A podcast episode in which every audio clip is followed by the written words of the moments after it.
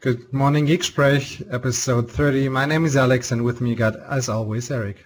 Hey, Eric. Hello, everybody. Alex, how are you?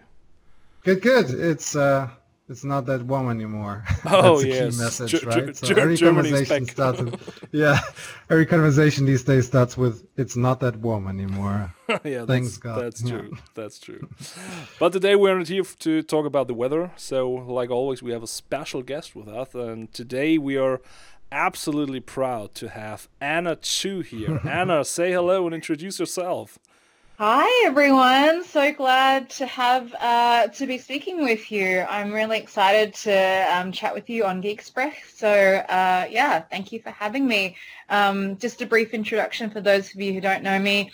Um, I am the uh, I am a senior uh, product marketing manager at Microsoft, specifically focused on Microsoft 365. But many of you know me as uh, the tech community lead, Microsoft Tech Community, and uh, I also manage the Office Apps and Services MVP program. Um, yeah. And geek Geeksprech is a pretty tough word for you guys, is that right? It is kind of, it's so but I, German. it is very German, but I'll do my best to make it sound as German as possible. Just for that word. you did great. Yeah, you Thank did you. great. That was awesome. yeah, and today we we thought it would be a good a good uh, possibility, a good opportunity to speak about Ignite. Yeah. There are big things coming. It's sold out. That's the that's one of the, the, the, the first messages to, to spread into the world, right? It's spread. It's it's completely sold out. Everything, every ticket you you could get is is sold out. Is that correct? That is right. Um, every single Ignite ticket is sold out. That includes full conference passes, day passes, student passes. Every single pass is no longer up for grabs. Um, we've had, um, you know, uh, we've Ignite sells out every year before um, the conference starts, and this year was no exception. Um, but the one good thing to note is that um, if Ignite selling out is not a massive disappointment for some people because uh, it means because one thing we're really investing in is the virtual access to all of the content. So um, uh, something that I've shared on social um, is that every single breakout and every single theatre session is going to be available via live stream. So as it happens, if you Wow. wanted to, you know, get settled in, in front of your own PC, get some coffee, watch the Ignite as it happens in the comfort of your own office or um, home, then you can absolutely do that. That is really big news. Everybody was super excited and super uh, amazed when when we when we read that on, on Twitter. I think it was first. So Yeah. that is really big news for everybody who's not able to attend uh, Ignite this year. And you haven't done this before, is that, is that right? You, it's the first year. Yeah, not to this scale, not to the scale of the thousands of breakouts and uh, theatre sessions that we have. Um, now, you know, some people on social were a little bit confused as to what that meant because um, on the Ignite handle they said that, you know, selected sessions, but that's really what we mean. Um, selected, you know, it means that breakouts and theatres should be all streamed, but we may have to um, deselect those that are under embargo for whatever reasons. The Ignite Mhm. team does sometimes select a few that do not get chosen for recording, but we really push back and say, well, you know, like let's think about the universe of all IT professionals and developers who really keen to, you know, get access to that information. So we're really trying hard to push on behalf of the community to get that content available. But the other thing that, of course, people care about the most is the keynotes and our general sessions too. Those will all be live streamed and we did that last year. So if you think about what we've done as an improvement from last year, um, we certainly, you know, want to repeat what we did um, that was well received, which is the day one live stream. And we've got some really fun things happening there. Um, not only are we streaming live the keynotes that feature Satya, um, we, you also have an opportunity to um, view all the technology keynotes that are happening. That is like the one level down from the overall keynote and there are three happening concurrently and you, it's almost like a TV channel. You can choose which one you want to view um, based on the topic and then um, we've got some programming that happens in between the keynote, even before the keynote, after the keynote, and between the keynote and the tech keynote. Then we have another. That is a lot of content. It is a lot of content. Like you know, if you, uh, I feel really bad for those who are going to be sort of slightly outside of time zone because yeah. we have to get up at like 3 a.m. in the morning just to view everything as it happens. But um, we are going to make that content available on demand as well, so um, they don't have to lose too much sleep, hopefully. Yeah. Um, but I did want to stress that you know we have kind of two, three layers of sort of day one content. You've got your keynotes, you've got your sort of three tech technology keynotes, and then you have multiple general sessions that happen in two blocks. Um, there's one block of, you know, I think four or five general sessions that happen, and then we have another break, and then another set of general sessions happen afterwards. But from a day one live stream point of view, we, we serve that all up so that you have a full day of you know ch- you know listening to our programming tuning into the keynotes and then choosing between the general sessions and the tech keynotes that you want to tune into and how can people access these uh, these live streams? Are they on, on Microsoft.com or where where where do they where where can you find them? Yeah, so for everything Ignite, the best place to go is the Microsoft Tech Community, which is on techcommunity.microsoft.com. Um, we have done a lot of work, and this is brand new for 2018 too, to integrate the Microsoft Tech community with Ignite content. Uh, one thing that we I really care a lot about is that you know um, people can continue to engage in this content that will continue to be relevant and current for the next you know six to nine maybe maybe even 12 months um, long after Ignite has finished. So, you know, we don't want it all to live on a marketing website and then, you know, a month later for it not to be relevant. It still is relevant content. But we also know that people don't want to interact with just a static website. They want to have real conversations about sessions, ask questions directly to the speakers, directly to experts, whether they are Microsoft engineers or even MVPs and regional directors who are very well versed in those areas of expertise. We want them to be part of the conversation too. And even, you know, give us feedback, keep us accountable, tell us what you love, what you don't like. Um, that's really what makes a community healthy, not only for yourselves as IT professionals and developers, but also um, for Microsoft so we can have that um, constant, uh, transparent dialogue. Mm-hmm. And I mean, uh, speaking about tech community, it has mm-hmm. just, I mean, it has grown a lot in the in the last year, yeah. right? So you've, I, mean, I think it was last year when it, when you launched it, right?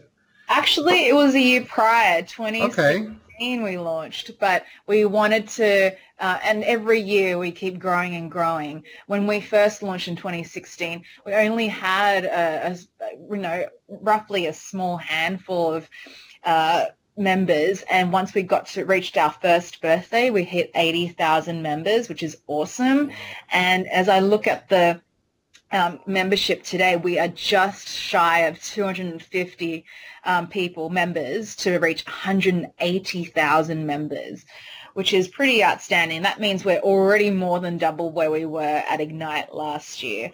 So I'm really pleased at our, our progress. Well, that's that's awesome. And um, how many of them will be at Ignite? All the 180 or?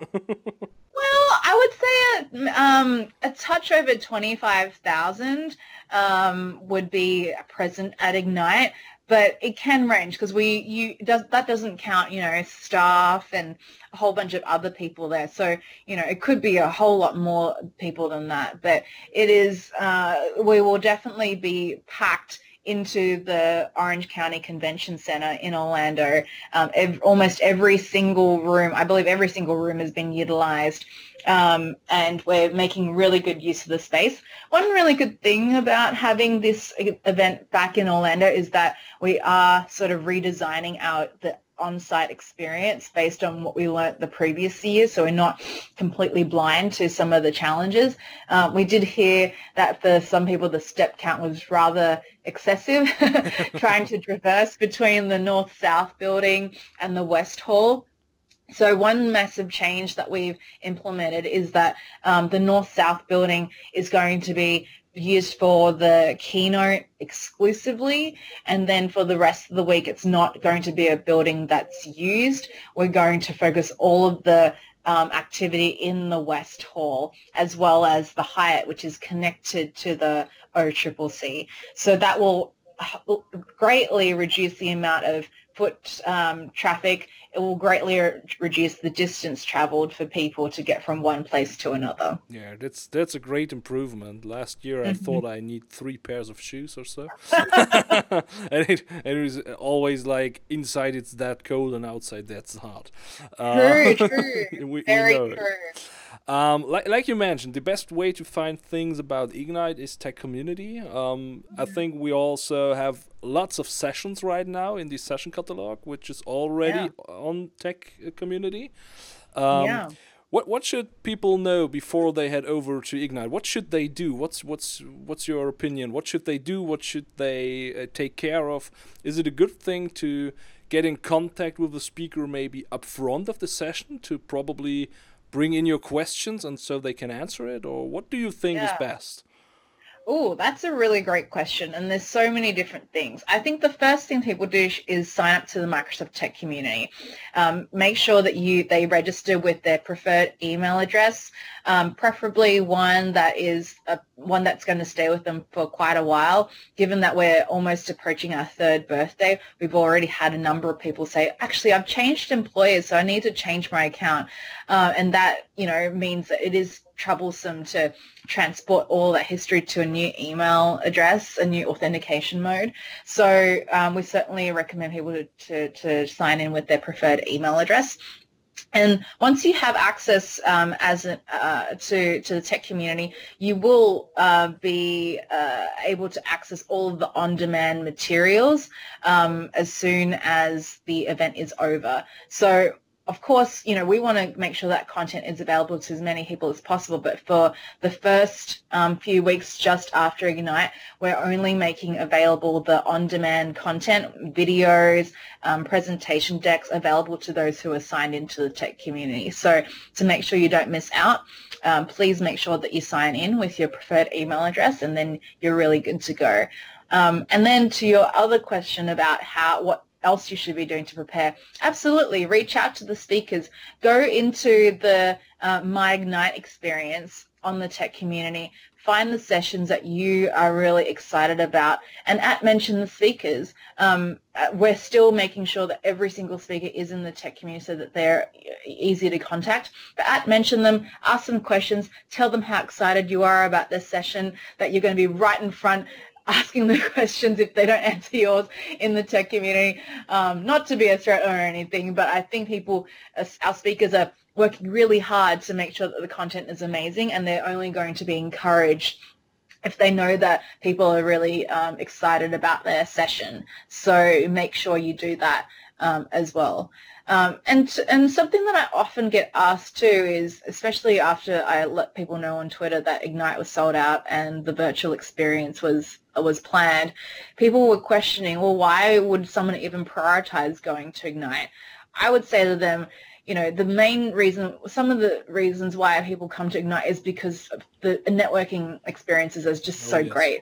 You know, like people love the content, but you know, I, I think sometimes people just actually don't end up spending as much time as they would prefer um, to go to these sessions because they will bump into someone or find a speaker that they have been meaning to have a, a, a really good conversation with and that for them is the key highlight yeah, for their absolutely. Yeah. Just for us tech guys, just to, to, to share our feedback with the product groups and, and get feedback and give feedback to, to yeah. stuff that, that we uh, use in, in our enterprises, of course. Yeah, that's definitely one of the main main things. Yeah. Definitely. Yeah, and and to to that end, you know, one of the things that we want to formalize are, are meetups at Ignite, and you guys are lucky enough to be um, part of a number of different meetups um, that we have scheduled. So I'm really pleased to be working with you on that. Um, for me, I really love meetups, especially thinking about that one person who may be coming to Ignite completely on their own. They're the sole person from their organization who's sent to Ignite. Um, they don't know anyone else who is there. They're not massively active in local communities, but meetups are a really great way for them to find other um, like-minded professionals who are maybe more experienced than them or less experienced or also going through the same challenges um, it's sometimes I like for, for me, I've been to multiple events, non-Microsoft ones, and those types of interactions have really helped me cement some um, long-term um, connections that have been super helpful for my professional career too. So I'm really looking forward to those. Can you explain a little bit uh, how many meetups will happen uh, during Ignite and uh, what the, the meetup format uh, is in, in detail, what, what, what people can expect? Yeah, most definitely. Meetups, um, we have 18 planned for this year and they're 75 minutes in length. Um, people should come to meetups expecting to get a much more interactive experience than they would at a theater or a breakout where you typically just find a seat, sit, listen, watch, and then leave. this is much more, you come in, you, you sit at a, ta- a table, introduce yourself to your neighbors, ask them who they are, what organization they work for, why they're here at this meetup. And then, you know, the facilitators would certainly be leading the discussion to say, hey, thank you for joining. We're here to talk about this particular topic. These are the questions that, you know, the community is asking about this particular topic. We can divide the whole group into a number of different subgroups to have smaller discussions about subtopics. Um, and really, it's a very flexible way to, to facilitate these types of discussions. Uh, so we're planning to have a fairly large range of different meetup topics at Ignite this year. We've got topics ranging from user group best practices and how to be a great community leader to um, topics about Azure, topics about um, PowerShell, um, topics about user adoption and the challenges of driving that, topics about diversity and inclusion. So it really runs the gamut of, you know, product-oriented topics as well as really core themes that are important to uh, people who are working in the tech industry today. And not to forget the topic security, where Alex mm-hmm. and I will have a meetup too. So if you're visiting Ignite, maybe join our meetup. Um, we were really excited to see you all there and, and share your thoughts and, and hear your voices. And um, especially last year, we had the meetup too. Um, some of you may have joined this, and it was very interesting to see all those different interactions and, and see people who are very experienced and share their good and bad news about things that work and don't work and that are cool and that are not cool and like you said, and are people who never heard about it and were like, "Oh, really? Oh, that's cool. Oh, can we chat about this offsite later?" And I think they made great connections and, and also for the future and and there are people from all over the world in the room uh, people with mm-hmm. different backgrounds large companies small companies um, self-employed people whatever um, and yeah. it's, it's just a it's just a kind of a brain pool and and that's great yeah definitely yeah, and speaking about the the, the meetup format uh, in in detail, uh, yeah, we um, Eric and myself, we were really impressed about the the learnings that that we uh, or that that you had from from last year in uh, in in the context of reducing the amount of meetups that happen to give more space, more time to the meetups, to have more conversation, more discussion, more room for for everything that that yep. um, yeah that needs to take place there. Yeah. That's awesome. Yeah, and to, to add to that, I know, I mean, we are formalizing the networking opportunities there, but I strongly encourage anyone who's an attendee to sort of take advantage of informal networking opportunities too. So even if you uh, were waiting in line for coffee or waiting in line to get into a breakout room. Just if, if you feel brave enough, uh, I know some people are uh, a little bit more introverted than others, but take a chance and just talk to someone who's next to you who's also waiting in line, looking maybe potentially a little bored or maybe a little tired and say, hey, you know, hi, um, what are you interested in in learning for, for this particular session? Or tell me who you think was the most awesome speaker. Who's got the best swag at the expo? you know, you'll you'll certainly find you know areas of commonality, uh, and maybe you'll just make lunch just that little little bit better because you've got someone to have lunch with potentially um, sometime that week, right? Yeah, and, Yeah, and like you like you mentioned, and I think lunch is one of the best ways because what what I saw the last year. So I visited each and every Ignite since it started, um, and and for me it was like the first time I was there. I was totally on my on my own. I, I didn't knew anybody. And, and I was sticking around like, oh my god, oh my god, oh my god, and and what I really recognized is if you go to lunch and you sit down at a table, and mostly it were it had been round tables. You sit down just like, how can I have a seat? Oh yes, and how are you? And where are you from? And and then a conversation starts because while eating, everybody is calmed down, nobody's in a rush, um, and then some great some great talks uh, started. Um, And yeah, sometimes if you go there with a with a group of people you know, it's sometimes good to split up a bit to to open your mind for others because otherwise you will stick in your group and maybe you will miss some cool stuff at Ignite. Yeah. And uh, one thing that we haven't talked about yet is, you know, uh, uh, this concept of idea swaps that we're planning to land at Ignite. I know that we're, what, 27 days out from uh, going to Orlando, but we're still, there are still lots of things that you may not be aware of at Ignite. I've kind of talked about formalized networking and informal networking, but there's so many things in between that are happening. Um, one of the things that we really want to leverage is the collective brains trust of everybody who's attending. Everyone's got different areas of expertise. And one thing we want to do is allow for people to go through the attendee directory and see are there other people that you might want to pre-plan a meeting with? Because obviously many of you are already diving deep into the schedule builder, which was launched sort of softly last week, but we'll, we will make some more noise about it this week. Um, and people are, you know, planning out their schedules, plotting out which sessions that they want to go to, etc. But one thing to, you know, further emphasize the importance of networking is this um, concept of an idea swap. So think of it as you can go into um, a dedicated lounge that we have in the community central area and these are dedicated places for you to have a one-on-one discussion uh, with other people who are also at Ignite, but you've already pre-planned for a particular time to meet. So um, I would highly recommend that, you know, once we have this launch and, you know, I'll certainly help announce it on Twitter, um, you'll be able to go through the attendee directory, find people that, you know, you want to meet based on either the area, the topics that they want to talk about, the product areas that they have expertise on, um, and and things like that. So, and then you can schedule time to meet with them in the dedicated um, That idea is swap awesome. Yeah, That is awesome.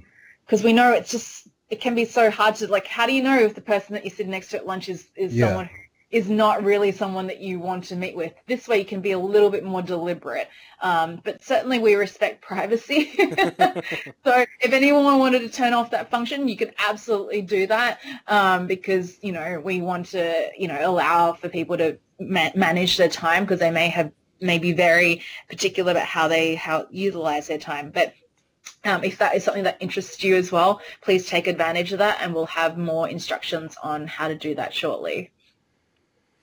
Like many know, um, is that you Anna had a lot of work in planning all this community stuff. I just I just had seen sometimes uh, uh, some tweets like, "Please, guys, answer my emails. I want my mornings back." Yeah, Maybe- it's been yeah, maybe you can share just a bit f- for for everybody who does not know how it's to organize such a conference and such a community action. Oh my God. So so so what have you been done in the last weeks and months, and, Yeah. and how does it felt for you?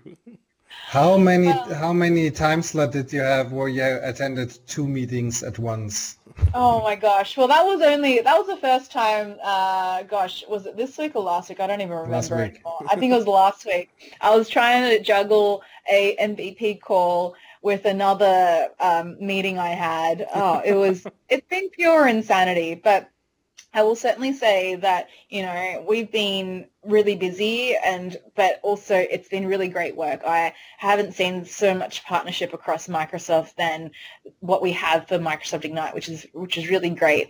Um, but we've been planning for Ignite since January, just to give you an idea, like this has been a full, practically a full year in a make in the making. Um, however, it's just been a uh, snowballing. Uh, it's it's growing like a snowball in terms of more people coming in because, as you can imagine, the people at Microsoft who are involved at, uh, in planning for an event like Ignite are also involved in planning for events like uh, Inspire, as well as Build and a bunch of others. And so trying to get their attention is difficult when other events are more urgent at that time, March, July timeframe. And as soon as Inspire is wrapped, then suddenly we kind of get this magnet effect of everybody wanting to pay attention to Ignite. And we're like, uh, we've been already planning yeah. for seven months now. Uh, sure, let's, let's pile on in and see what we can do to make this really awesome. This sounds sounds like an insane work. So um, yeah. we know you you had been handling the community speakers, so the MVPs and RDs. Is that mm-hmm. right? Yes, uh, that's so right. Just give us a give us a feeling. Uh, is it is it like five thousand uh, five thousand proposals, or is it like fifteen thousand, or what are we talking about? Yeah, it has been. I mean, unprecedented. The number of people who have um, responded to our call for content. Um, I can't really share exactly the total number of um, of uh, submissions that we came through, but I was very deliberate to make sure that the MVPs, the total population of MVPs and regional directors were part of the overall call for content. Um, and I, I, certainly know that, you know, the MVPs and the RDs are, are very excited about those opportunities but you know unfortunately we still you know couldn't say yes to every single submission. Um, but I, I, do believe that we selected the cream of the crop um, to, to deliver sessions across Ignite. And that is inclusive of breakouts it's inclusive of theatres uh, it includes those meetups that we mentioned earlier podcasts as well. Podcasts are a big part of Microsoft Ignite and uh, if anything, we've probably increased our capacity for podcasts more than ever. Um, we've got a mix of different modalities. So we've got audio-only podcasts. We've got um, podcasts that are, uh, feature video and audio content. We've got podcasts that require a live audience. Um, typically, we support um, the podcasts run by Mary Jo Foley and Paul Thurrott, Windows Weekly, which um, has only just grown in audience and we're expanding the capacity for audience um, for that too. So you're going to be very pleased with, you know, everything that we're doing to infuse community content at Microsoft Ignite. Wow. This this sounds this sounds really good. And yeah. Actually, when when Ignite is over, do you head directly to the next Ignite planning, or do you take a little uh, break? take some yeah. first, right? Yeah, so more news on uh, the next iteration of Tech Summits to come, but we do have um, some uh, a new series of roadshow events happening where we basically take the best content from Ignite in Orlando and land it in num- uh, multiple countries, multiple cities. Um, the one thing I will say is that we were playing around with the idea of potentially doing less events but make them longer. But um, our senior leadership said, no, I don't think we're ready for that yet. I think we need to do more cities. And to to to to the chagrin of some of our people who like thinking, gosh, I really would love to take a break from travel um, they're like, all right, fine, we'll go, we'll go, and we'll probably be on the road from December until May um, to get all this content out. And as you can imagine, like that rides straight into planning for Ignite too. But it's really important for us to um, stay connected to the community and get a sense of what works at these events, what doesn't, um, where do we see best practices, what are the conversations that people in the community having so that we can feed that back into planning for Ignite in 2019. Okay, yeah, so I think that's a really important notice. So give your feedback. I, I always uh, see it in, in, in, smaller and larger conferences. Uh, feedback is always important because every speaker wants to know if his content was good, if he was a good presenter, if his topic was relevant, and all of this. And, yeah. And also the the organizers still want to know how was the the location this year? Was it too cold? Was it too warm? How was the food? food, food is always a topic at Ignite, Anna. Oh my gosh, people care a lot about food, and you know, to uh, uh, rightly so. I mean, it's really important that you know we think about food. Actually, one thing that I will share um, is that we are very deliberate about our food choices.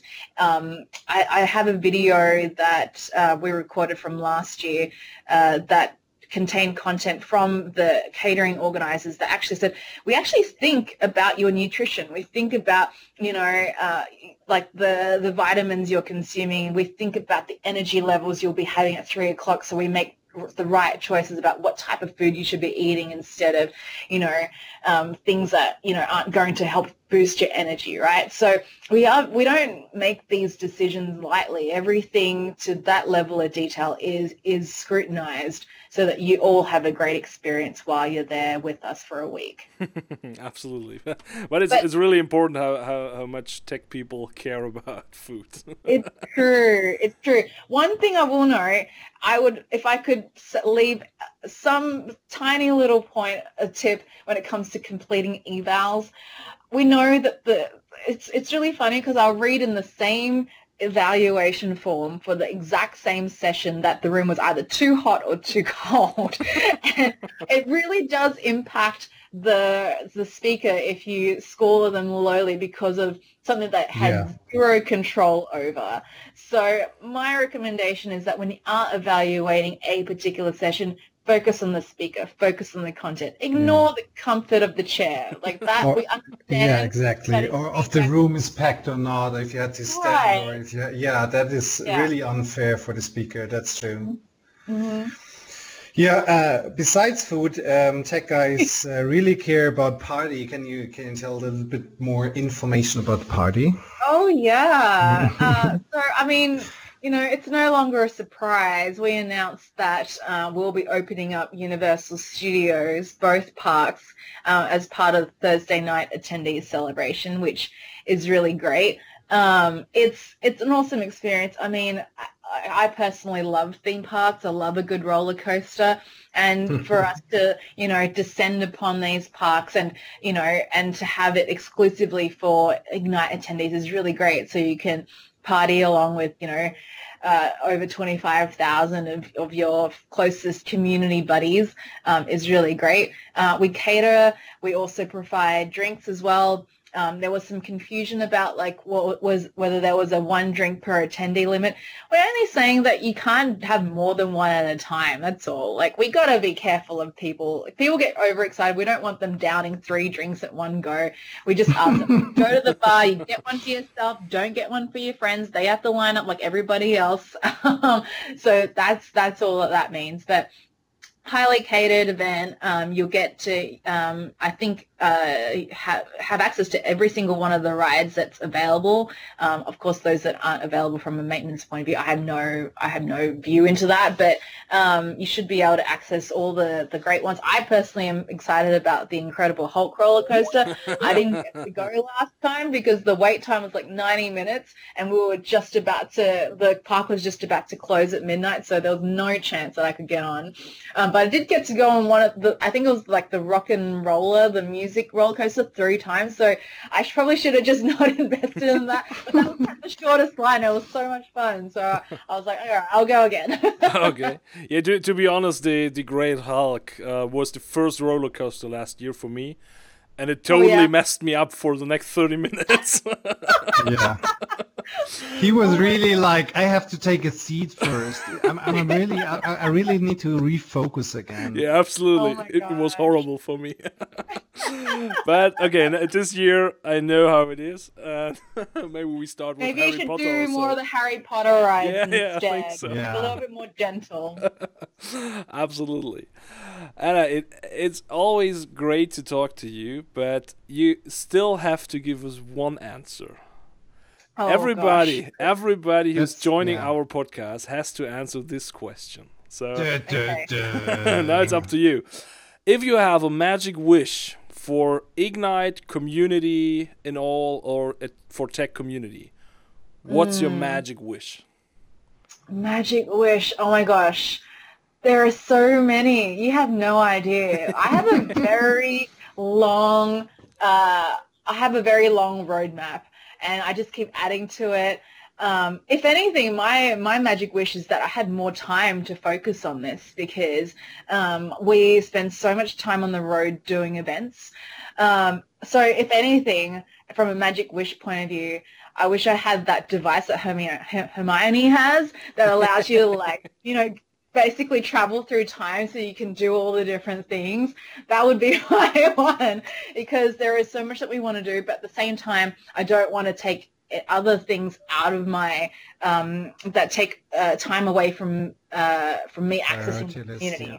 You know, like I really love being able to come and see guys in Germany or go to other cities to uh, see what's happening in Latam and APAC because all your needs are can sometimes be similar, which is really great um, uh, a really great, you know, factoid that I can share back to corporate, but also they can be different.